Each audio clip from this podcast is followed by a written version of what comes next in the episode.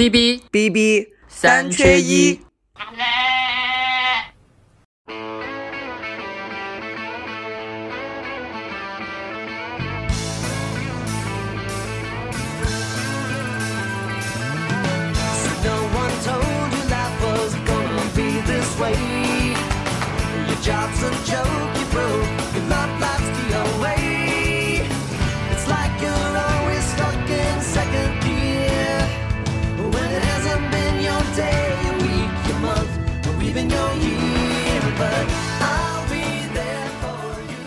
欢迎大家来到我们 B B 三缺一新一期的节目。这一期的节目呢，又是一个一听到这个开场的这个音乐就知道我们要聊什么的一期节目了，对吧？对，又是个 B G M 比剧情还火的东西。对，我们今天要来说一说的就是我们最喜欢的一部美剧，就是《老友记》。然后呢，其实是有两个由头来讲今天的这个话题，因为这个呃《老友记》的主演 Matthew Perry 他之前出了一本自传，就是在十一月一号的时候已经在美国那边。啊，出版了是他的一本自传，叫做《Friends》，呃，《Lovers and Big Terrible Things》。另外呢，还有一个跟他好像听上去关联不是特别大的一个事情，就是前段时间不是那个花一万五在鹤岗买房的那个女孩上了热搜嘛？把这两个事情对比在一起看，我突然就有了一种感觉，就是这这就像。一种两代人、两种价值观隔空对望的那种感觉，所以呢，就突然一下子有了这一期节目的这个灵感，就是叫做我们从纽约到鹤岗，或者从鹤岗到纽约，到底隔了多少季《老友记》？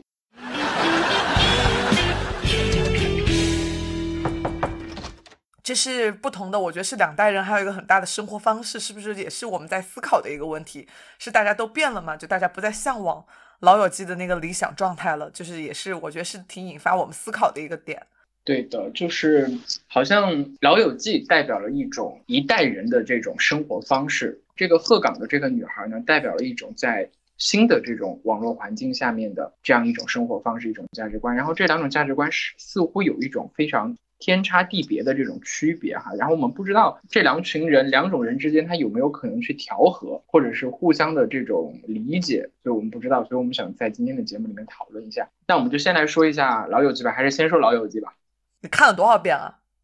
我看了，我完完整整的从头到尾看过一整遍，然后中间。就是有时候会时不时找几集，就是哎很怀念的那几集来看一下。然后是为了做这期节目呢，我又开始从头开始在看。然后刚看完第一季和第二季，开始看第三季。然后真的是觉得是最好看的还是前三季。呃，我也是最近才看到了一个数据，真的把我吓了一跳。你看那个《老友记》第一季播出的时候是在一九九四年，然后它播了十季嘛，然后在二零零四年的时候它的呃就已经全部播完了。然后现在相当于是十八年过去了。但这部美剧的这个影响力现在依然还在。就有一个统计说，在疫情期间，仅在二零二零年的时候，在网络上的各种的老友记的片段、呃剪辑，还有那个在比如说美国抖音 TikTok 上面的那些粉丝自己拍的那些视频的这个总时长加起来，已经竟然超过了九百七十亿分钟。这是一个非常恐怖的数字。你想想啊，就是我们就按一集这个。它是二十五分钟的这个体量来算，那相当于在二零二零年这一年，《老友记》就播了三百八十亿集。但就我一直以为这东西已经过时了嘛，大家在看都会觉得很旧。然后等到去呃今年 B 站不是上线了嘛，它那个上线了它内容以后，它第一季目前也已经有七百多万的播放量了，这点我还挺意外的。对，总觉得这个剧呃是二十几年、十八年前的这个这个剧了。但是呢，现在看来的时候，不管是里面的这个人物的造型，还是那个故事情节，还有那些段子、那些梗，虽然已经看过很多遍，但是同样的，你还是会在该笑的地方，你还是会笑，然后也不觉得他们有任何的过时。对啊，现前阵子还掀起了一个那个老友记的那个穿搭的模仿风，他们开始把以前 Rachel 的一些造型拿来说现代都不过时，比如像她的格纹裙啊，她的 Rachel 头啊。就大家在发现，其实可能真的潮流是个轮回，是这种经典的东西，它就是永远都是那么经典，大家就永远再拿出来看都不会过时。哎，那你说一下你最喜欢看的是哪一集？还有是你是怎么开始看这个《老友记》的？所有人看《老友记》应该都是为了学英语吧？我也是因为学英语。以前我记得新东方上新东方英语课，老师课间就会放《老友记》，然后我们大家就会去学，就是以学英语的名义开始看的。然后我为了让这个名义合理化，我还把《老友记》的所有的整整十季的剧本，让我爸爸给我做成两本特别厚的集子，然后跟我爸说我是真的在看哦。我每次光明正大看《老友记》，我就跟我爸说我在学英文。但是其实你何必让你爸爸打呢？因为有那个剧本的那个书卖的呀。以前没有，我那个应该还是在那个百度云盘上，就是找人弄来的。反正就两本很厚的，然后去打的那种，就有点像我们学校读书那种盗版习题集和那种考研资料一样的，很厚两本。我还假假模假样的在里面做一些勾画。我也是，就是学英语的，因为我是读外语学院的。然后呢，我们就是不管是精读课、泛读课。还是听力课，就是所有的老师都跟我们说，你们一定要去好好的看一看《老友记》，而且呢，如果就是有可能的话，你最好还要把他的台词对白像做听写一样的听写下来。为什么呢？他是说，因为在《老友记》播出的这十年里面，毫不夸张的说，它深深的影响了纽约那边以纽约那边为中心的那些年轻人讲英语的方式。就是我当时想，有这么夸张吗？然后后来，我后来再慢慢去看的时候，你真的会发现，呃，比较有代表性的一个一句话，就是那个 Joey 说的那句口头禅，就那个 How you doing 那句话。就其实，在之前，人家正儿八经的按照严格的语法的那个表达，应该是 How are you doing 这样一句话。但是呢，自从这个老友记热播了之后，就没有人再这么说了，尤其是纽约那边的人就。都都是说 How you doing 啊？还有一个人对这个英语的这个表达方式影响比较大的，就是 Chandler 的那个讲话的那个方式。我不知道你有没有感觉，就是其实他说话的时候，他讲话的那个重音都特别奇怪，他总会在他讲话的动过程当中去强调一些很不该强调的一些形容词，或者一些很奇怪的名词。然后这其实是他自己在创造这个角色的时候的一个设计，但是没想到就是既既然这个随着这个剧的热播，在全世界范围内的热播，很多人讲话的时候或多或少都带了一点他的那个腔调，比如说他那句那个一开始那句 I want a million dollar，就如果很平淡的说就是 I want a million dollar，然后他一他来讲这个台词就是 And I want a million dollar，就是这样的。你你你你你你试着去讲讲英语的时候，你试着去感受一下，就是随便乱去呃那个没有没有规则、没有规律的去强调一些词的话，你听上去就是像在就就是像那个 Chandler 在说英语。对他那个我能明白你的点，好像就是为了他的那个整个人，他那个喜欢搞笑嘛，他的幽默气质。然后形成的这个模式，我记得以前有个外语老师给我们说，说你不好好学英文，以后你说话就会跟 Joe 一样的。你要好好学英语，你以后你以后的表达就会像 Rose 一样的，非常的腔正自圆，那就是非常书面的表达。对，就是其实他们这些人讲话，他们呃里面的这些人的学历平均都不高，然后呢也不是那种很很标准的，其实就是美国人讲英语很标准的是有一个叫新英格兰口音，就是什么呢？就相当于是那个。呃，绝望主妇里面那个 Bree 说的那个英语的那那种说话的那种方式，就是非常的圆，字正腔圆，然后表达非常的工整，然后其实那种才是真正的是受过高等教育的、有一定社会地位的美国人会讲英语的那种感觉。但是就是因为这部剧太红了、太火了，影响力太大了，所以很多人开始讲话都是那种相当于是你的街街上的这种小青年讲话的那种方式，影响了大家讲英语的那个方式。然后其实有一次我跟 Friends 比较。这个奇妙的那个接触，就是我曾经去过他们在华纳制片厂保留的那个 Central Park 的那个原址，就摄影棚。就那次是一，我看一下，是二零二一年，是对，二零一二年，不是二零二一年，已经是十十年前了，混乱了是吧？已经对。对我们学校组织我们去美国有一个那个 study tour 的那个活动，然后就去参观那个华纳电影制片厂。然后呢，其实一开始的时候我们坐的那个电瓶车，其实就有点像那个，你记不记得那个呃《老友记》重聚的那一集？他们整整体一开始的时候，不是那个主持人就是开着那个电瓶车在那个片场里面挨个接他们，的那个像厂房一样的去到不同的片场。对我们经历是一模一样的，就是有一个导游，他开着一个电瓶车，带着我们在这个置景的那个制片厂里面转，然后他会跟我们说，哎，你们看前面的那个房子在哪部哪个电影里面出现过，然后呢，前面这个房子在在哪部哪部电视剧里面出现过，然后看前面的那个地方啊，那就是什么呃，Ross 跟呃 Rachel 接吻的地方，就就就就开始一点一点的介绍，然后呢，他开着开着那个车呢，他就在一个很大的一个厂房门口停下来了，当时我们不知道。他要带我们去哪儿？他就他只是跟我们说，他说我们都下车，我们带我们带你从这个厂房中间穿过去，我们就一起一起下车了。然后下车以后呢，他把门打开，我们挨个进去，里面黑黢黢的，什么灯都没有开。然后他说好，现在啊，大家屏住呼吸，三二一，噔一下子把灯打开，然后我们所有人就开始尖叫，哇哦！因为就是那个呃电视剧里面那个 Central Park 的那个原址，对，咖啡它它现它是作为华纳电影制片厂的一个景点，永久的保留下来。然后他还那个导游还不停的跟我们强调说，你们千万拍照的时候记得要关闪光灯，因为从某种意义上来说，这里面所有的家具、所有的摆设都是文物。然后他拉了一条线嘛，然后也不也不能穿过去，然后我们就在门口照了几张相。哇，当时真的觉得就像朝圣一样的那个感觉。然后其实就在就在同一个那个制片厂的那个隔壁的另外一个厂房呢，是那个《生活大爆炸》的那个，嗯，那个那那个厂。然后那个生活当当时《生活大爆炸》还在拍，所以呢，就里面的东西全部是盖着的。呃，他们就是呃就在我们参观的第二天就会拍一集，然后那些工作人员在里面做准备，就是哇，就是看到这些。那个是电脑里面吧看到的这些片段，然后真实的场景出现在你眼前的时候，那个感觉真的是挺奇妙的。毕竟我觉得那就是一种朝圣吧。我觉得《老友记》是我们这代人的一种精神殿堂。我觉得，所以就是在听到这个 Matthew Perry 出了这个新的自传以后，哎，真的就是好像会觉得有一种那种唤醒了你记忆的某一部分的那个感觉。然后我当时我看到这个消息，我立刻就截图发给了红中。然后那我们就现在就开始来说他这一本这个自传吧。你的书还没有到，对不对？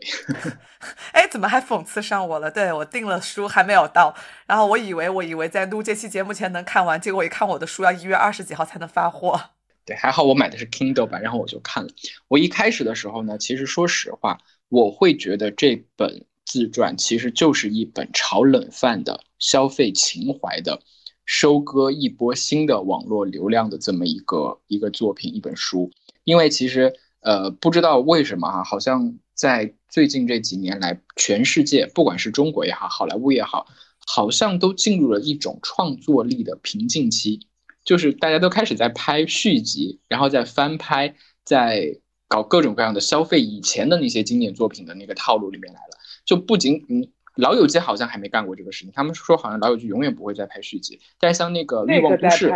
对，欲望都市在欲望都市那个 Kelly 都那么老，对，都老成那样了，他还要穿着很光鲜、很时尚的衣服，然后像当年一样作作为他的都市丽人，就看上去很奇怪。就还好老友记没有没有干这个事情，他们好像也说过，他们永远不会再拍续集，或者永远不会再拍新的故事。我觉得这点挺好的，就就让我们的记忆停留在最美好的那个时候吧。存在最好的时候，我觉得就挺好的，因为他拍不出更好的东西了。我觉得对，所以在知道这个消息的时候，我当时会以为他。就是这个演员，他要来收播一收播收割这个一波这个流量，然后呢，呃，再消费一下大家的情怀，赚一点钱。据因为据说出版社跟他给他开的价是七位数美金，就出这本这这本自传。但是当我看完这本自传以后，我发现其实这是一本真的还是非常非常真诚的。就是一个人对他曾经的在人生当中的高低起伏、起起落落各种经历，一个非常真诚的一个一次这个回顾，确实也真的爆了很多猛料，很多很多的猛料。然后我总我觉得一句话总结吧，他讲的就是一个缺爱、缺乏安全感的一个人，怎么样在他的这个生活中。不断的去寻找这个爱的替代品，然后一次一次的失败，一次一次的以为自己找到了，但是没有找到，最后陷入到这个酒精跟药物的这个深渊里头，然后又怎么样很奇迹般的一步一步从那个深渊里面爬出来的这么一个过程，看上去有有有有几个点真的还是让我挺感动的。我以前在另外一本书上看过这个 m a s h e l 的这个故事，就他小时候的那个经历，让我就觉得哇，这不就钱德勒小时候的另外的翻版吗？但是我据说那个编剧的这个钱德勒的角色并非为他而设啊，但是你突然会觉得这两个东西间有一种某种的连接点。然后那我们就顺着来来说，其实这部这个自传的前言讲的那个故事就非常的劲爆。就是他是当时是一八年还是就就几年前很很早一段时间，之呃就就最近几年前，他又因为滥用药物的这个事情呢住院，然后在呃不是住院进了那个戒毒所，他呃，因为进去戒毒的话呢，你是那个要跟外界的所有的联系都要切断的，所以呢，他没有手机，没有任何的通讯工具，但是他带他带了一个助理，这个助一个女助理，然后他说那个女助理是拉拉，这个女助理呢是他之前在一个那种戒酒和戒药的那种互助会上认识的，然后两个人成了非常好的朋友，那个也非常关心他，非常照顾他，他就请他来做他的助理，然后两个人一起也也负责可能跟他有一些对外的一个。联络，然后呢，负负责照顾一下他的这个饮食起居吧，这样的一个一个一个一个人，两个人住在同一个房间里面。然后那天晚上呢，他就说他在洗澡，这个 Matthew 说他在洗澡，洗着洗着的时候，就感受到这个腹下腹传来了一种那种剧烈的疼痛。他在书里面用的那个呃形容是说说好像说疼痛是分等级的嘛，最疼的就是十级，就生孩子的那个疼痛。他说他的那个应该是要比生孩子还要再疼十级的那种疼痛。然后就疼到他站不起来，走走不了路，然后一下子就摔在那个浴室里面。这个时候，他那个助理就听到了，就赶快开门进去，就问他说：“你怎么了？”他说：“我也不知道，就觉得肚子疼。”你估计那个当时的那个状况是非常的紧急。然后那个助理就说：“那呃，你需要去医院吗？”然后那个 Matthew 说。呃，我觉得我需要去医院，然后他那个助理马上就给他把身上擦干，然后给他换上了衣服，然后扶着他一步一步的，就是往停车场那边走过去。但他们在的地方是戒毒所，然后那个当时这个护士和几个医生就过就出来阻拦他们，问问他们要干嘛。然后他那个助理说他肚子疼，必须马上要去医院，非常的紧急。但是那个护士他们应该可能见过了类似的情况，他们就说，嗯，我们觉得呢。他可能是药瘾上来了，然后是想用这种方式呢到医院去，想让医生给他开止痛药。嗯，所以就是可能以前出现过类似的情况，有人佯装就是自己有一些有一些什么有疼痛的，要求去开发成瘾性的止痛药。对突发的这种疾病，然后用这种借口去到医院，然后但但是他那个助理就非常的坚决，说绝对不可能。然后然后那个护士跟医生他们就一定要阻拦呢。就他那个那个助理非常的有魄力，就直接把这个 Matthew 放到轮椅上，然后推到那个停车场，一下子把他塞到了那个车里面，然后给他绑上安全带，然后自己开自自己上去开了车，然后就对那些护士和医生放狠话，就是说如果你们今天谁敢在这里拦我，我就把谁撞死。然后最后最后是这样非常戏剧化的、很猛的，呃，把这个 Matthew 送到了最近的一家医院，而且他比较他还比较有条理，比较。比较比较清晰，思维比较清晰。他在路上的时候，他就给那家医院打电话，就说马修·派瑞 （Matthew Perry），呃，可能因为一些个人的这个身体健康情况，马上要来医院那个住院，请你们做好一定的那个呃接待的那那那种准备，因为毕竟是一个大明星，他可能突然出现的话，会给医院造成一些的混乱。然后那个医院也照做了，马上就。他到了医院之后，就开始马上进行那个抢救，在抢救的过程当中，又发生了一件很倒霉的事情，就是他他可能是因为那个剧烈的疼痛导致了他的那个呼吸的，一下子那个气没喘上来，那种呼吸衰竭，然后医医院就要给他插管，然后但插管的时候呢，他的气管还是肺部啊，就对那个插的那个气管有非常强烈的排斥反应，然后就让他。因为这个插管得了那个急性肺炎，我我是有点没搞明白这中间的怎么会因为插管，就可能那个排排异反应太严重了，嗯，所以就是真的是生死时速的那种感觉，要一一一方面要去寻找他这个肚子疼痛的一个原因，另一方面还要应对他这个急性肺炎的这个很剧烈的这个排异反应，然后但是所幸那个医生的那个医术比较高高超，就是整个都抢救回来了，一点一点的排查就发现他的直肠。里面就是破了一个洞，就是直肠破裂。而为什么会导致这个直肠破裂呢？就是因为之前他喝了太多的酒，烂吃了太多的那种止痛药，对，导致了他的这个整个消化系统非常的脆弱。然后可能因因为一些因缘际会的原因，就整个导致他出现了这个破裂的疼痛。然后他因为这个这次这个紧急的这个昏迷，他整整昏迷了七个星期。然后做了那个手术以后呢？他在那个等这个直肠愈合的这个过程中，还要像那种就得直肠癌的那些病人一样带那个粪袋。嗯，就你想，你想，就是他是一个大明星哎，就是要遭遇这一切，就是要克服这种面子上和心理上的障碍也很难。但是他是怎么样一步一步的走到这一步的，就就很很好奇。然后就像刚才洪忠也说了，提到了他的那个童年，那我们就可以来一起来现在来回顾一下他这个童年的这个经历。其实他们家的，你你你也看那些书，其实他们的家庭条件是非常好的，达官显贵，对，但是不太幸福了，我觉得。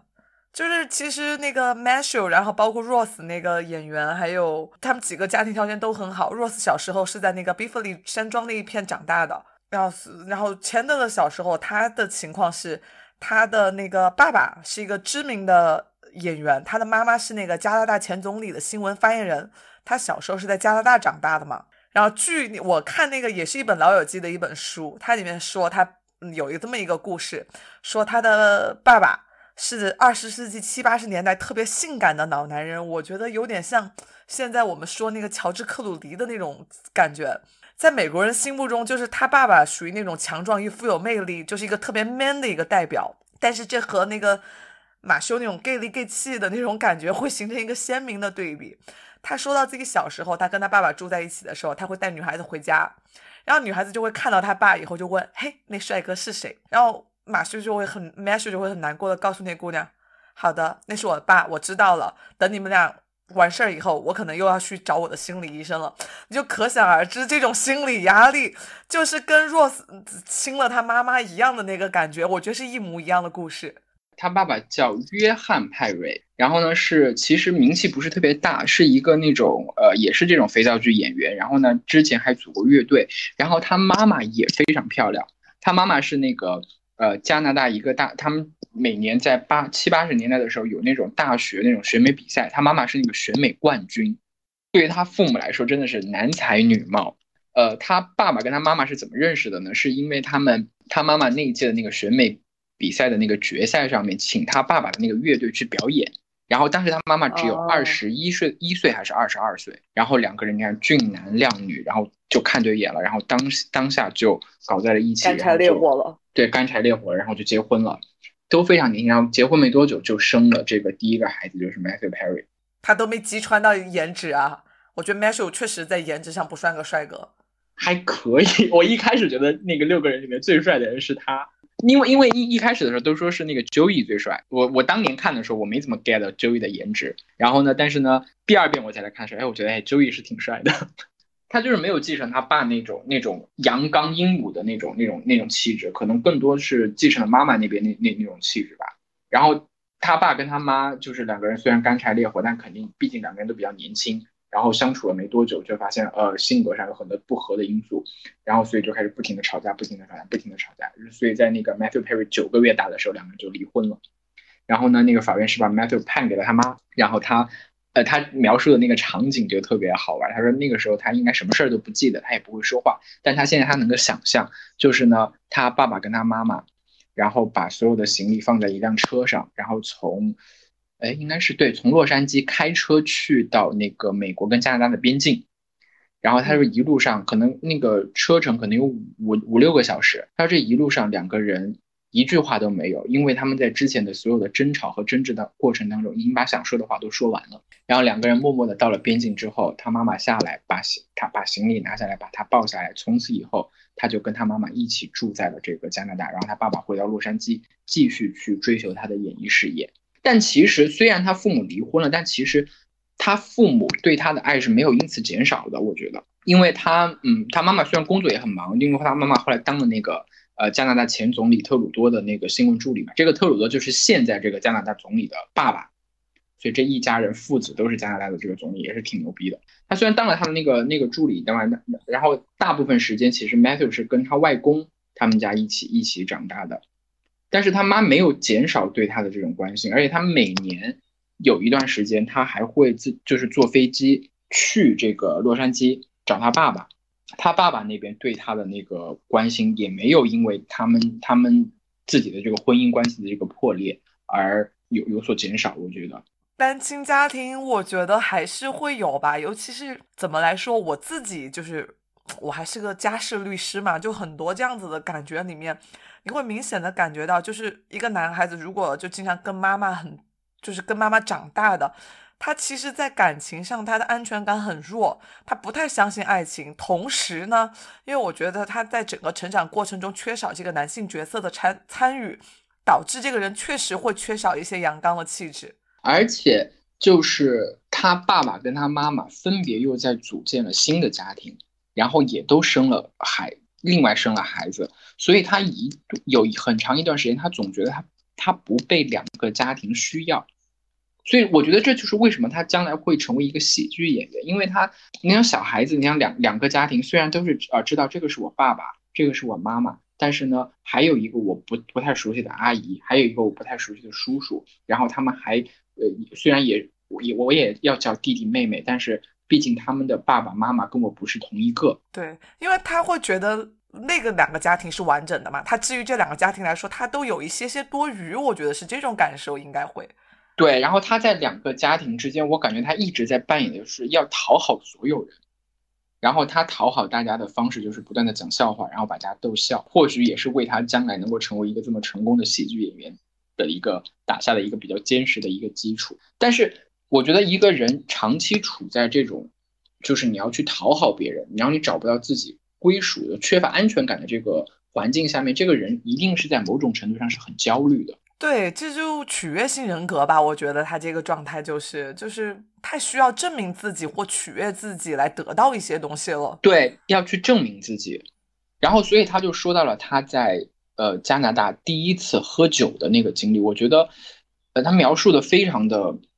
真实，然后嗯，能让你能感受到他当时的那个痛苦。他说什么？就是在十四岁，他是呃不不是他十四岁，是他一个朋友十四岁的一个一个成人礼上。我不知道为什么加拿大，其实加拿大那个法定的那个年龄，成年的年龄也是十八和十九岁，在有的州不太一样。但是呢，他们好像说，就你搞法律的你应该懂，他们好像是在说是在十四岁是他们能够要完整承担刑事责任的一个年龄。啊，我们国家是十四岁会对几个罪名要承担刑事责任了？对他们应该就是十四岁之后就要完整的承担刑事责任了。所以在民间的话，是很多人是把十四岁当做是真正成年的一个年龄，所以很多人都会在十四岁的时候办一个那种成年礼，然后他就是在成年礼一个朋友的成年礼上喝了人生中的第一瓶酒，他那个酒叫做 Baby Duck，周黑鸭吗？对，他说叫 Baby Duck，Amber Baby Duck 就是当地的一个有点有名的一个红酒。然后他一个人喝了整整一瓶。然后他说他喝了那一瓶红酒以后，那个感觉是怎么样呢？他感觉到他自己前所未有的放松，前所未有的轻松，不就有点上头了嘛？不过他酒量应该还不错，喝了一瓶酒的话，还还是轻松的，还是还是能够。走走直线的啊，也是挺喝多了飘了才会觉得这种感觉吧，就喝多了飘了才会放松吧。对，喝了飘了，然后放松，然后他就他就在想，他说，那其实这种状态是不是普通人，也就是没有经历过他之前父母离异，然后在两个家庭之间不断的这个流离的这种状态的人，能够感受到的那种真实的状态，就是会不会说一个完整家庭的孩子，他真正能够感受到的那种轻松、那种自在，就是这种状态。然后他就说，他当时喝了那酗酒的开始，对他刚刚喝了喝了那一瓶酒，然后躺在那个草地上，然后周围全是他那些朋友的呕吐物，然后那个味道你也可以自己去想象。但他看着星空，就是感觉到前所未有的放松，前所未有的舒适，然后就一直在想，是不是其他人真正感受到的世界，应该是喝了酒以后的这种感觉。从那以后，他对酒精就开始产生了一种依赖。十四岁哦，然后呢，他。经常的那种状态是，比如说跟朋友出去酒吧喝酒，喝完酒之后回到家，在进门之前还会在便利店再买一瓶伏特加，自己咣咣咣干掉半瓶，然后醉醺醺的上去。我觉得我们喜欢喝酒，可能也喜欢那个状态，就是其实喝完酒真的每个人都会有一个相对放松的状态，大家都会有。其实酒精这东西还是个好东西的，但是确实不能过量啊。然后他十五岁以后，他跟他妈妈就闹僵了，关系闹僵了。其实我。我不太，他没有，他没有具体的说他为什么会跟他妈妈闹僵，主要就是说呢，呃，他他就说他妈妈说话也很快，脑子也很快，他自己也是说话也很快，脑子也很快，两个人有时候讲话的时候就是话赶话的，就莫名其妙的就会吵起来。青春期叛逆呗，很常见的。然后最后实在跟他妈过不下去了，他就说那我要去洛杉矶找我爸，他他妈就说那你去吧，你去找你爸吧。然后他就从此就从加拿大搬到了洛杉矶，跟着他爸爸。对，好像大就一直在跑龙套是吧？就一直在洛杉矶，好像开始了跑跑龙套、演剧的一些生活，接一些散散活吧，好像。对，应该还是就是读书。然后其实他读的书，你看，你想，你想他爸的那个家庭家境，然后他妈的这个工作的这种家境，他一直读的都是那种贵族学校。然后对他，他他还打网球嘛？他以前网球打得很好。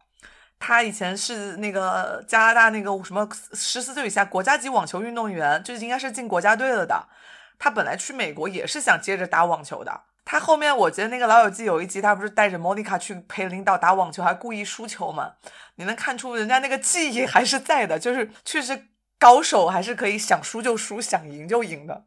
对，可能在美国应该也是在他爸爸的影响下，他就进了演艺圈，开始就是做一些这种呃演绎的这些工作。然后他在这个书里面就说，他当时特别特别的想出名。我不觉得他对这个表演有多么。深刻的这种热爱和追求，但是就像你刚才说的，他总觉得需要做一些什么事情来证明自己，所以他一直就特别特别想成名。他就说他曾经呃唯一的一次向上帝祈祷祈愿，他说呃上帝啊，请让我出名吧！如果你能让我出名，你可以对我做任何事情。哇，这个对价好大呀！像像那个把灵魂出卖给了魔鬼一样的那种感觉。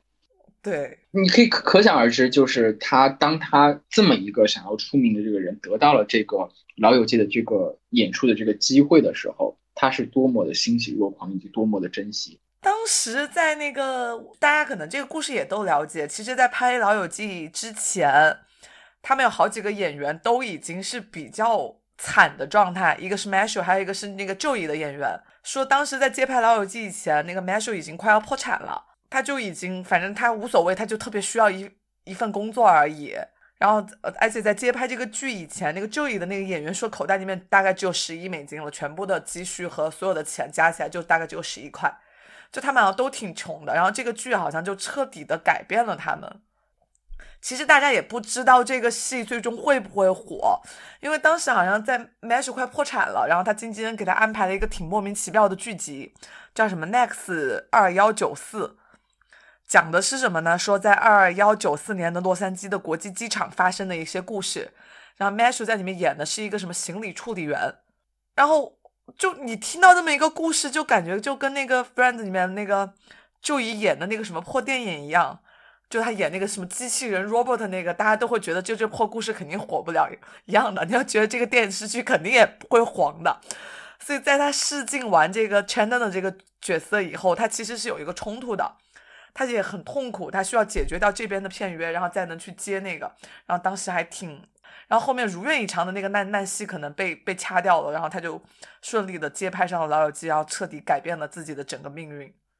对，然后他在这个书里面也是花了很长的，他在他这个自传里头也花了一个很长的一个篇幅来讲，就是他们拍这个《老友记》的过程。我特别羡慕他们那个整个创作的那个氛围，就是大家在一起围读读剧本，然后整个的这个创作。也非常的轻松，然后会互相的去帮助，说我爱你，我这句台词应该怎么念，我这个包袱应该怎么抖，整个，然后其实他们在准备好了那几集，就是试播集以后，就是带现场带着观众录制以后，隐隐约约的感觉到就是这部剧会成功会火，然后呢，这个美国当当年那个拍那个剧是这样的嘛，他们其实整个的这个呃。美剧的这个黄金播出的那个周期是从九月份开始，然后到第二年的暑期之前，就是我们能够看到的所有的就是在黄金时间播的所有的正剧、喜剧、各种剧也好，各大电视台都会把这段时间当做是最关键的那个时期，所以会把他们的重量的，呃重磅剧都排在那个那个时候播。然后他们经过一段时间的努力的努力呢，就是在 NBC 就争取到了把这个《老友记》第一季就要在。一九九四年的九月份的那个黄金时间开始在播，确定好档期了。然后，但是呢，其实前面的几集，呃，好像是前十集还是前几集都已经拍好了。然后，呃，在那个暑期之前，在播出的那个暑期，然后那个他们那个制片人做了一件事情，我觉得特别酷。那个制片人就就把他们这六个演员就叫到一起来说，就是，呃，孩子们，呃，你们做好要成名的准备。然后呢，他做了一件什么事情呢？我，带他们去拉斯维加斯，是不是？对他用他的私人飞机把这六个人带去了拉斯维加斯，然后每人给了他们一百美金，说你们今天晚上就去赌场里面尽情的赌，尽情的喝酒，尽情的出洋相，想干什么干什么。因为在这个剧播出了以后，你们还能做这些事情的机会就没有了。到时候你们每个人都会成为大明星，而且就是不管走到哪里，都会有一堆的那个狗仔记者、闪光灯跟着你们，你们的个人的私生活会被压缩到最小最小。所以珍惜你们还没有出名的这个钱的这个机会。然后这几个人。真的那天晚上就在那个赌场里面狂赌、狂喝酒，喝到烂醉。好像那个《老友记》里面是在第几季的时候也有这个情节吧？他们去拉斯维加斯的时候，就是应该是第第五还是第六，就大概是莫妮卡和钱德勒在那不是准备结婚了嘛？结果发现 Rose 和 Rachel 先把婚结了。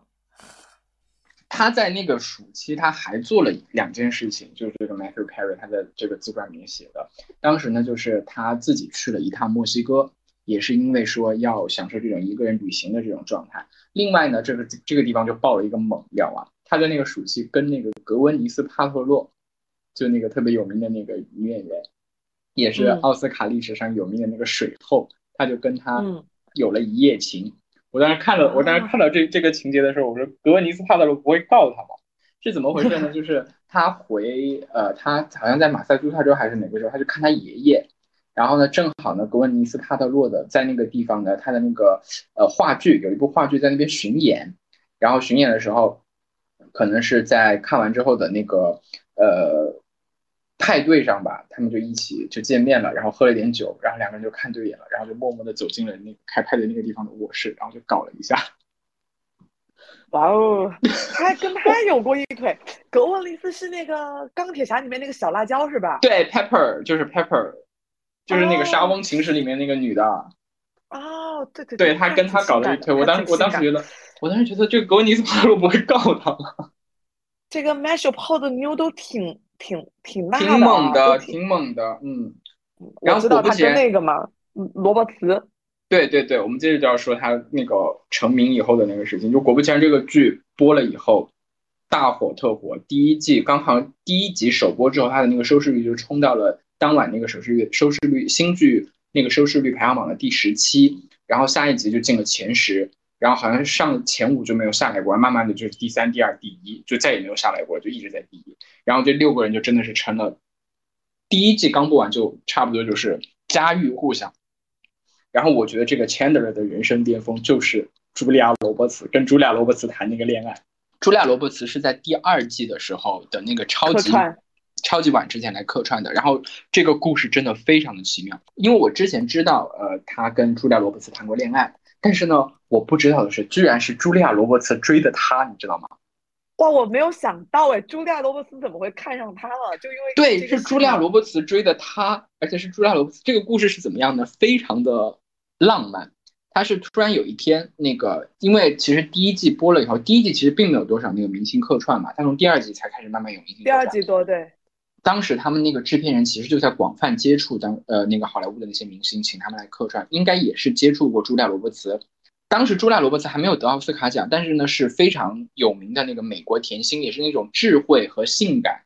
于一体的那种代表，已经是一个超级大明星了。有一天突然那个制片人就是要说就是给他们钱送他们去拉斯维加斯赌的那个制片人就找到这个 Matthew Perry，他说：“我觉得呢，你现在有机会给朱莉亚·罗伯茨。”打个电话，发个传真了。那个时候，九五年、九四年、九五年的时候，还没有还没有短信啊，还没有更没有微信了什么的，你就可以给他发个传真了，给他打个电话了。那个 Matt Perry 问他，就为什么呢？然后那个制片人说，因为呢，我们去给我们去邀请朱莉亚·罗伯茨来客串，但是朱莉亚·罗朱朱莉亚·罗伯茨答应了。不过朱莉亚·罗罗伯茨提了一个要求，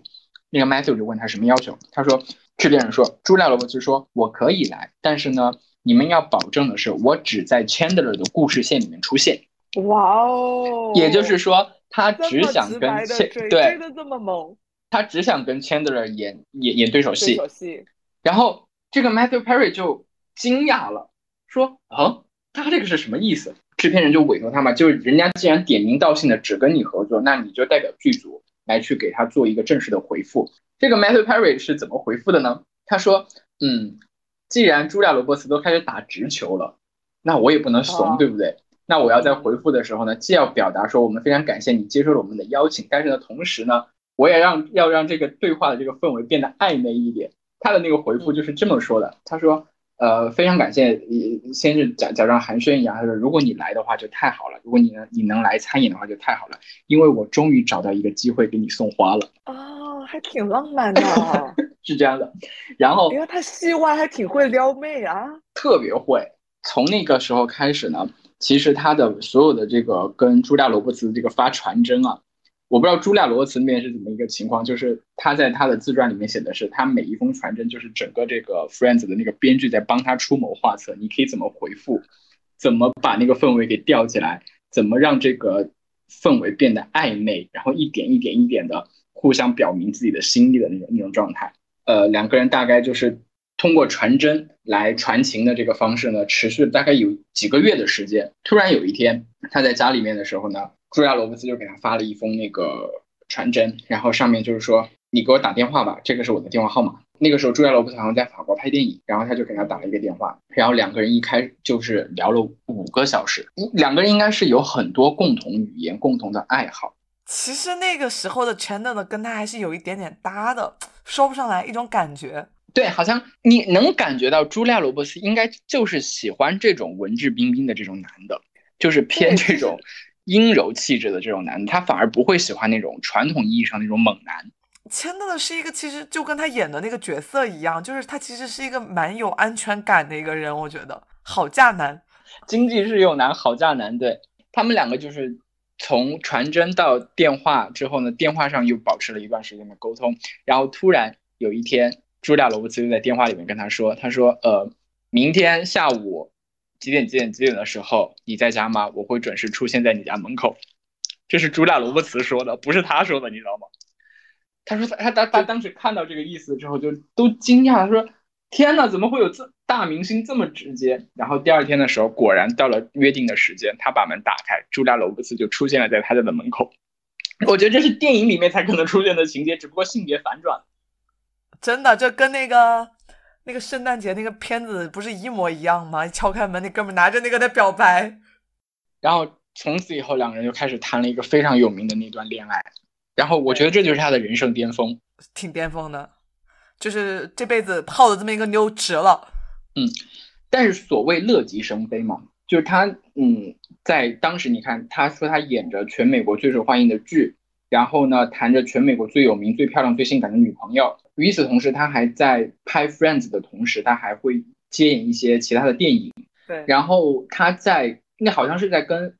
萨尔玛海耶克，就是那个拉丁拉丁的那个墨西哥的那个女演员，他们演了一个电影的时候呢，这个人我觉得可能一下子这么空前的关注度，带来这么空前的成功，他自己是会有一点飘。然后其实他就讲到他有一次受伤的一个经历，这也是他滥用药物的开始。受伤的经历是怎么回事呢？就是他在片场的时候，好像是有那个摩托艇。在那个片场的时候，其实如果作为一个负责任的演员的话，你在拍摄期间你要尽量是去要避免去做一些这种很危险的这种运动的。但是他当时就觉得，哼，我就是要去开那个摩托艇，然后片场的那些人呢也不敢阻拦他，然后就说那你去开吧。然后在开摩托艇的时候，突然在速可能速度太快了，就发生了一个意外，他就从那个摩托艇上摔下来了，就把他的手臂摔断了。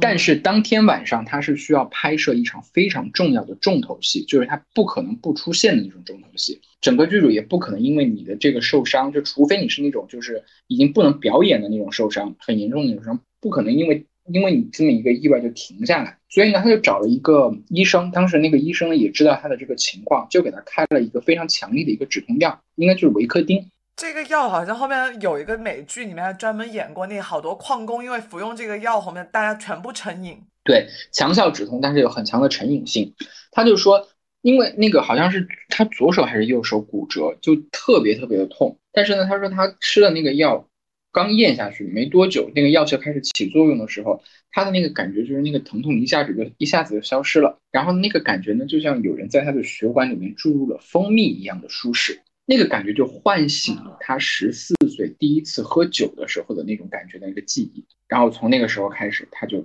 对药物产生了一种非常严重的这种依赖。是，所以他后面拍《老友记》的时候就忽胖忽瘦的嘛，大家都看到的哈。对，据说他最多一天要吃五十多片。他他为之前为了宣传这本这本书，那他接受了那个 NBC 那个很著名的那个记者 Diane Sawyer 的那个访问。嗯，他在那个访问上，那个 Diane Sawyer 就给他播了一些当时这个《老友记》的里里头的那些片段，就他忽胖忽瘦的那个片段。然后他就解释嘛，他就说，呃，当你看到我是特别胖的时候，那个时候就是证明他是在酗酒。当你看到他是，当你看到 Chandler 是特别特别瘦的时候，真真的有一段时间，好像是第几季啊？第四节还是第五季？整个人都瘦的脱相，那个衬衫在他身上都显得特别的不合身。他当时他是那种状态的时候，那就证明他是在吃药，在嗑药，因为那个药呢。有一个非常强烈的一个副作用，就是会让他没有食欲，经常会恶心，他就吃不下东西，所以就人就暴瘦。他在那个访问里面啊，之前那个其实那个达安索尔跟他讲了很多，回顾了他很多那些很惨痛的那些经历，包括他也直接说了他职场破裂的那个过程，他都没有哭，但他唯一一个哭的时候，就是在看那些忽胖忽瘦的片段的时候，他哭了。那个达安索尔就问他你为什么哭？他说这个时候我就真的是体现了一个这种。人家为什么是一一咖一流的那个演员大明星？就你能感受到他对这个表演、对角色的那种神圣感的那种那那种感觉。他就说：“我觉得我对不起这个角色。”对他当初会觉得有点拖累了整个剧组的概念。对他说：“我我没有对他负责任，我我没有像其他五位演员一样的，就是像爱护自己的生命一样的去爱护这个角色的形象。他对 Friends 是有非常深厚的感情的。他就说在。”拍 Friends 期间，他是绝对不会喝酒，绝对不会吃药的。他要保证自己是一个绝对清醒的一个状态。但是那个在拍到第几集的时候，他这个酗酒嗑药的问题还是被这个剧组的人发现了。Jennifer Aniston 就跟他说：“说我们知道你在喝酒，我们知道你在喝酒。”然后他当时非常惊讶，说：“你们怎么能知道我在喝酒？因为我在片场的时候，我是我是绝对不会喝酒的，我要保持绝对的清醒。”然后那个 Jennifer Aniston 就说：“我们能够闻得到你身上的那个味道。”他们几个人的感情就已经，就除了荧荧幕之外之上的那个状态以外，他们之下真的是非常非常好的朋友。除了这个安里斯顿发现那个 Marshall 喝酒的时候，包括后面那个 Lisa 就是那个演菲比那个演员怀孕的时候，老有所有的朋友们都会聚到一起，然后还帮他洗澡，还提出要帮他照顾孩子。然后，所以在 Marshall 就是酗酒问题被他们发现的时候，他们其实其实是给了他很多依靠的。安里斯顿就告诉他说：“我们要一起跟你面对这样子的问题，我们是可你可以依靠的肩膀。”就所以其实是他们陪着他一起在跟这个酗酒和那个成瘾性药物做斗争的。所以他们除了这个荧幕上和荧幕外这个，我觉得真的就是让这个剧更那么有灵魂了。对，而且我觉得。在面对那么大的这种打击的时候，没有这些朋友的帮助的话，我觉得他可能也不会有那么强的精神动力。就是这个这个事情对他的打击有多惨啊？就他喝他酗酒嗑药的这个事情，呃，从他开始在意识到自己有酒精依赖、药物依赖的这个问题的时候呢，他就开始隔一段时间就会进出这个戒酒的这个中心。他的人生似乎就是好像是从那种最高点一下子就是一落千丈跌到了谷底。他总觉得他自己配不上茱莉亚·罗伯茨，采取的那个反应就是，与其说等朱莉亚·罗伯茨来甩我，那不如我我先把朱莉亚·罗伯茨甩了，然后是他主动提出了分手。但是其实我觉得这段感情在他心里面是一个深深的一个一个伤痕，一个烙印。因为在在书里面还提到了一件什么事情呢？就是在二零零一年三月二十五号的那天晚上，那天是奥斯卡颁奖典礼，当时。他跟朱莉亚·罗伯茨已经分手了，好像一一两年了。然后朱莉亚·罗伯茨也找了新的一个男朋友，也是一个拉丁拉丁裔的一个男。然后那天晚上，朱莉亚·罗伯茨盛装出席嘛，穿着一件那个瓦呃瓦伦蒂诺的那个晚装，然后去接受就是那个那个属于他的奥斯卡奖。那个当天晚上，我记得那个颁奖典礼是凯文·斯派西，然后他说啊呃最佳女演员授予朱莉亚·罗伯茨上去领奖。与此同时呢，这个 Matthew Perry 呢是在洛杉矶的，在加州的一家那个戒毒所里面。在戒毒，当时状态很不好，就是又吐，好像大大小便还失禁，然后因为这个事情还呃戒断的这个事情，脾气还特别的暴躁。但是呢，那天晚上呢，他们跟很多人一起在那个戒毒戒毒中心一起看这个奥斯卡颁奖的那个转播，当时他就是哭的一把鼻涕一把泪，一把鼻涕一把泪，然后他就指着那个电视机，指着朱莉亚·罗伯茨说：“总有一天我要把你追回来。”我觉得当他就说，当时周围的人觉得他是神经病，可能大家也没有什么太多的那个精力去关注他到底是谁。但是你能从这个事情里面感受到他有多么的痛苦，而且就是有这段感情在他生生命里是有多么重要的一个地位。对，确实是为为数不多很美好的东西吧。就像刚刚说的，《老友记》是他生命中很美好的。茱莉亚·罗伯茨，我觉得也是非常，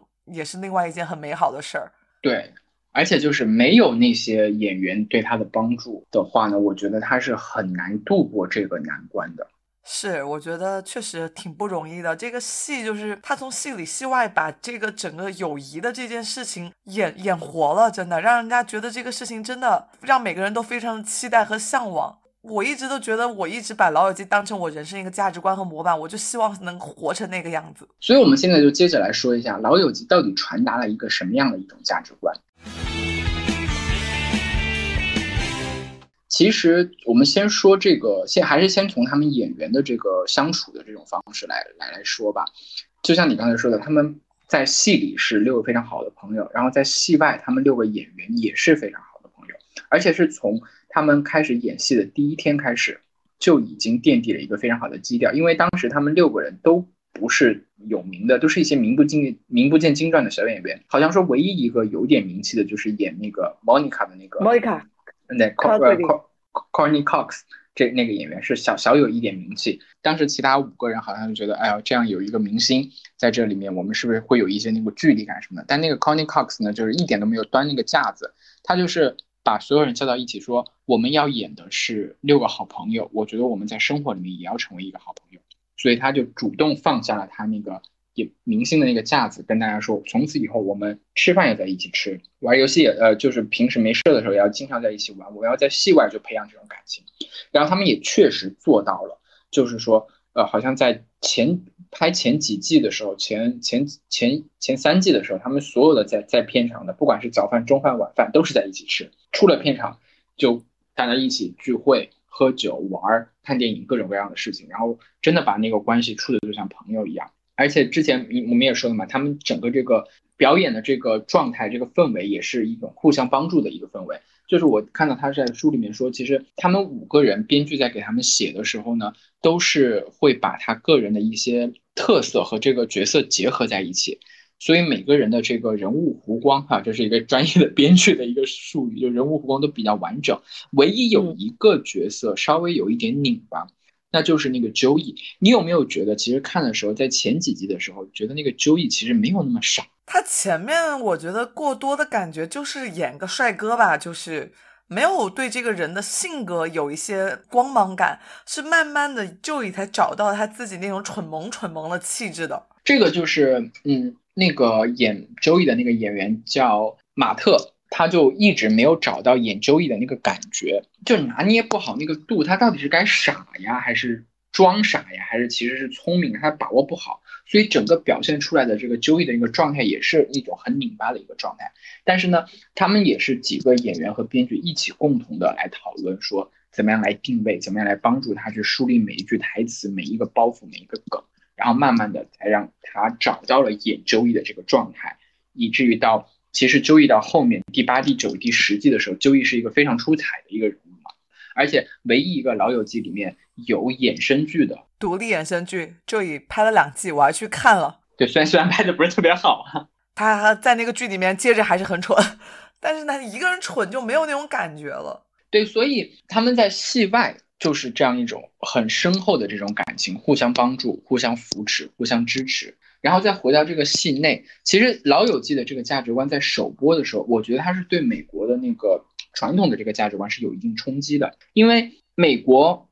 虽然说是很现代、很超前，有些思维，但是美国人本身非常注重传统的家庭观念，他们家庭观念非常的重。呃，有一个什么样的表现呢？就是他们每一次的那个总统竞选的时候，这个总统。候选人他都会都会去拍一张那个很其乐融融那种全家福的那种照片。全家福是，嗯，像那个老布什总统，他在那个呃第二在在竞选的时候就会拍很多他跟他老婆他老婆芭芭拉的那个家庭的那种生活的那种那种短片。然后之前在奥巴马第二个任期的时候，那个罗姆尼就拍了一张他们家全家的那个全家福，是一个非常庞大的一个家族，因为他这个家族的一个生殖能力实在是太强了，他好像生了。七八个孩子，然后这七八个孩子又分别生了七八个孙子，第三辈，然后他全家人聚在一起的时候，就是一个特别大的一个大家族。所以就是在他们在政治竞选的时候，就会要凸显他们这个选民最关注的、最重视的一个价值，就是家庭。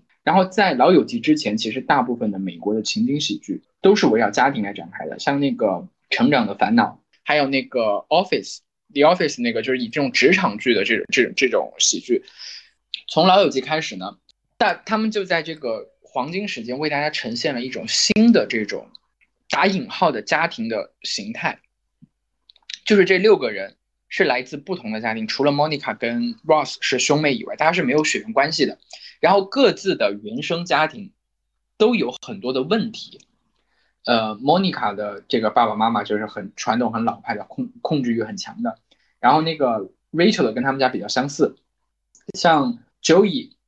他的那个原生家庭也是有一堆的问题。最有代表的就是 Phoebe 跟 Chandler，对，没有家庭，没有家庭，对家庭非他们各自原生家庭都有很多的问题。导致了他们可能要主动的去和原生家庭有一定的那种割裂，然后呢，他们主动选择朋友作为他们自己的家人。我觉得他这里可能有一个时代背景。就刚好在九四年的这个期间，就正好是这些青年人在独立打拼的时候，他可能就像我们现在一样，我们没有办法，其实长期的处于一个家庭环境中，所以在这种所有的城市当中，我们也确实只能通过在朋友中来建立属于自己的那个小家庭的模式了。在另外有本书叫做《我一直都在》那本书里面，也是关于。老友记的一本一本书，他就引用了一个呃文化评论家的一个观点嘛，说其实像那个他们几个演员，呃，他们几个角色在那个剧里面都是二十三岁、二十四岁的那个时候，可能刚刚从大学毕业，然后进入到社会，原生家庭可能不能给他们太多的帮助，再加上西方社国家、西方社会这种相对于比较独立的这种鼓励这个孩子啊，成年之后就要出去承承担自己责任那种文化的那种氛围，所以他们只能在这个。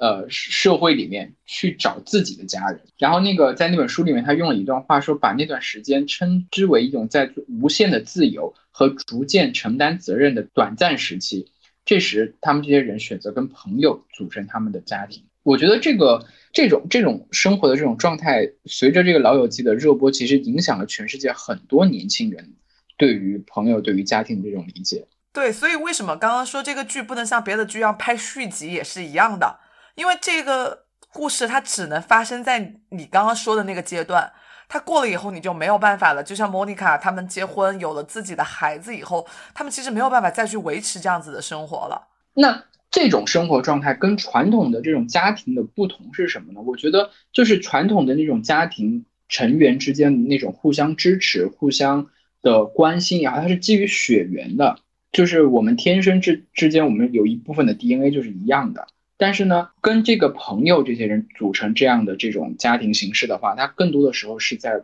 日常的互动当中，互相的去接受，互相的去改变，互相的去影响，逐渐磨合的，大家的这个生活频率越来越相同，大家整个的这个同频开始同频共振了。在这个过程当中，我觉得这就是人生活在社会当中一个必须要经历的一个过程。你要去跟别人相处，跟别人产生一定的连接的话，那你必须要牺牲一部分你自己身上的东西，要让夺出你自己一部分的东西。某种程度上，你是要把自己打开，给自己一点那种受伤的那种可能性、那种空间，你才能够找到愿意去接纳你的人，同时找到你愿意去接纳的人。对，那个有个心理学家叫亚当斯的人总结过，你要成立一段友谊，你是需要三个条件的。第一，你是要接近性，就是我们物理上得很接近。第二个是反复的，就无计划性的互动，我们经常有接触的机会。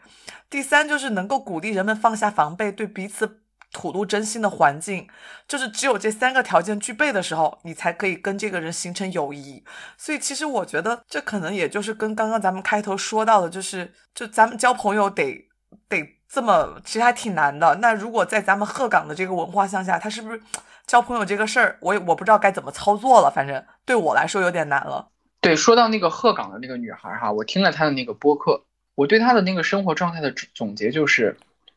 低物质、低联系、低社交，他整个人就是一种孤岛式的一种生活，你知道吗？就是他呃花很少的钱在鹤岗能买到一个一一套还不还可以的一个房子，然后现在的这种互联网的这个。生活越非常的方便，他坐在家里面，他就可以买菜、买外卖、买各种各样的生活必需品。他可以跟生活当中可以不跟任何人有交流，除了那个楼下管快递的那个大爷。呃，与此同时，他自己也不是一个有太多社交需求的一个人。他说他自己也有社交，但是呢，这个社交大部分都是线上社交。他是基于一种就是共同的爱好，就现在的同好社交。他交的朋友都是比如说一起看动漫、一起看剧、一起画画，在网上认识的那些朋友，甚至在三次元的这个生活空间里面都没有见过面，但他们可以在那个聊。但这这种关系跟《老友记》里面这些人的那种关系就是完全不一样。这种关系可能会随着他们共同爱好的消失，那个条件消失了之后就没有了。而且彼此之间是似乎也不会有太多的那种不舍、那种牵绊。嗯，反正我听完，我也听过那期播客，然后听完以后，我觉得我其实挺难受的。我觉我我我至少站在我的角度去想他，我觉得他好孤独啊。但是我又觉得我是我站在自己，我去以我的价值观去评价了别人嘛。我其实觉得我过不了那样子的生活。他说他那种友谊就是在 B 站上大家一起看剧，感觉就他的友谊的。定义就是那个可能跟我刷了同一个弹幕的人就是我的朋友了，但其实这跟我们理解的那种老友记里面或者很多理解的朋友是不太一样的，所以我也在想，是不是就是今天这个时代，我们大家都坦然的觉得自己很卷、很焦虑、会抑郁，但没有人去承认自己其实很孤独，就是觉得自己还是需要朋友的，就大家很少提这个点了。但是，哎，这个就是我觉得好好奇的一个点，比如说你会觉得，你会觉得。孤独，你会觉得需要朋友，但是我觉得在鹤岗那个女孩身上，她不需要朋友，或者说她不需要像我们这样的一种非常紧密的、更深刻的这种社交上的连接，因为他在之前的一种生活状态下，他可能是跟他家人相处的过程中受的伤害比较多，导致他把自己的一部分的内心给封闭起来了，所以他在跟所有人相处的时候，都可能有一定的那种防备，也让他。自己觉得可能在跟人交处的时候不能太深交，太深交之后自己就容易受伤。但是那天我也在想啊，你把别人伤害你的刀都收走了，把别人伤害你的机会都剥夺了，但是在某种程度上，你也把别人爱你的机会给剥夺了。就是他是对等的嘛，他就不要那么多，但是我也选择不受伤害，所以反正我至少我也能，我能。明白他的逻辑，但是我可能不会去做那个选择，我只能说是这样子。但是我不知道，我不知道，就是这是不是两代人之间的一种观念上的一种冲突？随着现在这个互联网的这个越来越发达，然后随着这种针对每个人的就是分众的这种小众兴趣的这些满足这些喜喜好的一个途径越来越多，人是会变得越来越孤立，像孤岛一样的，还是人是会变得越来越连接在一起？我我这个我不知道，我觉得是两种，就是这个女孩代表的，就是其实跟现代很多人一样的。我认识现在很多九五或者是九七九八年的年轻人，他们也就是给我一台电脑就 OK 了，我能够在这里 宅到天荒地老，我不需要其他的东西。但是同时，我觉得对他们来说，他们现在的交朋友也很简单。他们不像我以前，就是有很多那种对价值观或者那种接近性的要求。他们就是会参加一个局嘛，就像现在很火的什么飞盘局、呃露营局，他们去玩一次啊，OK，我们这次大家一起开开心心的玩就 OK 了。以后咱们也没有什么交情，也不需要过多的来往。他跟我想象的朋友是不一样的。我想要的朋友就是以前那个荣格分析派有个呃那个有个人说的。他说他祖父跟他讲的朋友是什么？他祖父说的是，朋友是应该那种半夜十二点开车来后备箱里面装了一具尸体，问你该怎么办，你会二话不说帮他想办法的人。我要的是这样子的，我也不知道为什么我的观念里面是这样子的，但对这些孩子来说，他其实就要个玩伴，有一个能。跟我说一两句话，或者偶尔跟我这件事儿能一块玩的人就够了。反正我也不懂大家为什么这个情感需求是完全不懂。我也不知道这样的是，我也不知道这样的状态会在以后是会越来越多，还是会越来越少。然后随着这种这种人越来越多，对整个这个社会是越是好呢，还是不好？我都不知道这，我都不知道答案。就像你说的，我这我非常理解他的这个做出这一系列选择的前因后果，他的心路历程。但是对于我自己来说，我觉得我还是一个需要。在三次元的世界里面，有人陪伴，有人吐槽，有人跟我一起喝酒，跟我一起干各种事情的这样的朋友的。其实，像关于友谊的这样一个话题，对这个社会到底意味着什么？它会把我们带向何方？我觉得在《老友记》的这个剧里面，在后面他似乎也没有找到一个很明确的一个答案，一个方向。其实从第八季、第九季、第十季开始，就发在这段时间发生了一个比较严重的一个事件，就是九幺幺事件，然后对美国带来了非常大的一个冲击。从九幺幺之后呢，美国所有的这些剧都开始变得保守了，因为他们发现自己承担的这个社会责任会越来越重。人们来看这个剧的时候，因为确实给美国九幺幺事件给美国人带来的这个心灵上的伤害太太深了，每个人来看剧的时候会寻找一些安慰，寻找一些慰藉，导致了那段时间整个美国的这些剧啊、电影的这个创作的时候都偏向了保守。《老友记》在一开始播的时候是带着一些先锋和反叛的那种那种味道的嘛，就比如说什么拉拉的，对同性恋婚礼啊，拉拉什么生孩子啊这样的一些，但在后面这些后面都没有了，取而代之的呢是。你会发现，主要的角色、主要的人物都开始在慢慢的回归家庭。像最早的是 Ross，呃，不是 Ross，是 Chandler 跟 Monica 结婚了。对，结婚了，然后领养孩子，要搬搬到郊外去。对，要搬家。然后那个连 Phoebe 也结婚了，就是我我真的是觉得最不可能结婚的人都结婚了，还找了一个特别家庭特别完美的老公，完完美的老公，嫁给了蚁人吗？蚁人对，然后。Rachel 和 Ross 也是破镜重圆，两个人重新走了，走到了一起。唯一好像还单着的人就是 Joey，似乎他也不算单着嘛，他住到 Monica 家那个车库了嘛。似乎对于这些编剧来说，他们会觉得回归家庭，就友谊、朋友之间那种相处，只是你人生中的一个过渡阶段，对一个阶段。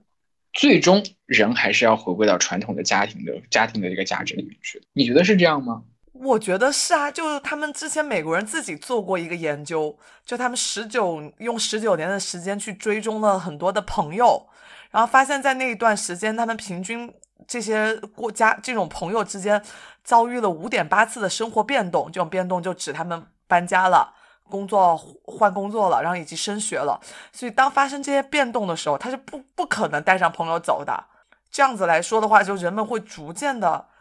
还是会这个会会有一些变化吧，最终都会回归到家庭。而且我觉得九幺幺过后，所有的剧啊或者什么这种事情，就人们太需要一种安全感和一个非常稳定的社会结构来给大家一个安慰了。我不知道，就是未未来会不会出现一部就是讲这个新的这种媒体环境下的友谊的形态的那种剧哈，像以鹤岗的这样的女孩的这种以他们为主角的那种老友记，我不知道会不会出现，就全是 online 的这种。交流方式的，他其实也有 online 也有 offline 吧。就是我之前有一个我认的一个微博博主吧，他的网名就叫 Monica，他是一个老友记的粉丝。他其实所有的朋友也都是 online 的，就是他跟所有的老友记的粉丝在网上成为朋友。他们有个群，大概以前最早的群的人数限制在七十七。就懂老友记的人都懂是什么梗啊？就那个七十七的梗那个人数，所以他们就一直都在群里面交流，因为大家可能基于这个同号就很有很多默契。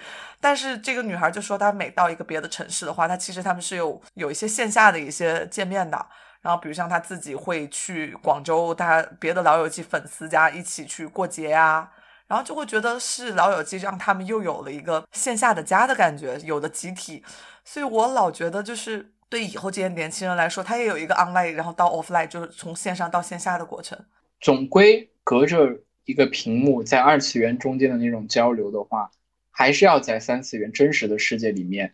产生一些发酵，然后延伸，才是真正的摸得到的友谊。对，还是得变现的。我觉得那种感觉，就是你在网上在在多么的炙热，多么的头头号，但是我觉得见面的那种交流的模式还是不太一样的。所以我不知道那个鹤岗的那个女孩未来的这个生活状态是会是什么样的。他们鹤岗也有圈子吧，就是以后可能也希望他会有其他这样子跟他一样的人到鹤岗或什么，他在鹤岗找到另外一个跟他一样的人，或者不一定是鹤岗，别的城市，然后他们可以每年有一些相关的约定啊。嗯，但是我觉得我更想看到的是他自己在他现在这种很自洽的这种生活方式里面，他生活就一直保持下去。就是生活的非常的在自己的世界里面津津有味的，只不过可能是不要遇到一些自己没有办法处理的问题，因为其实朋友也好，家人也好，其实最大的一个价值，我觉得是当你遇到一些过不去的坎，遇到遇到一些过不去的困难的时候，他们会在那儿支持你，给你提供帮助，可能不一定是非常实际的帮你解决掉这个问题，帮你解清除到那些障碍。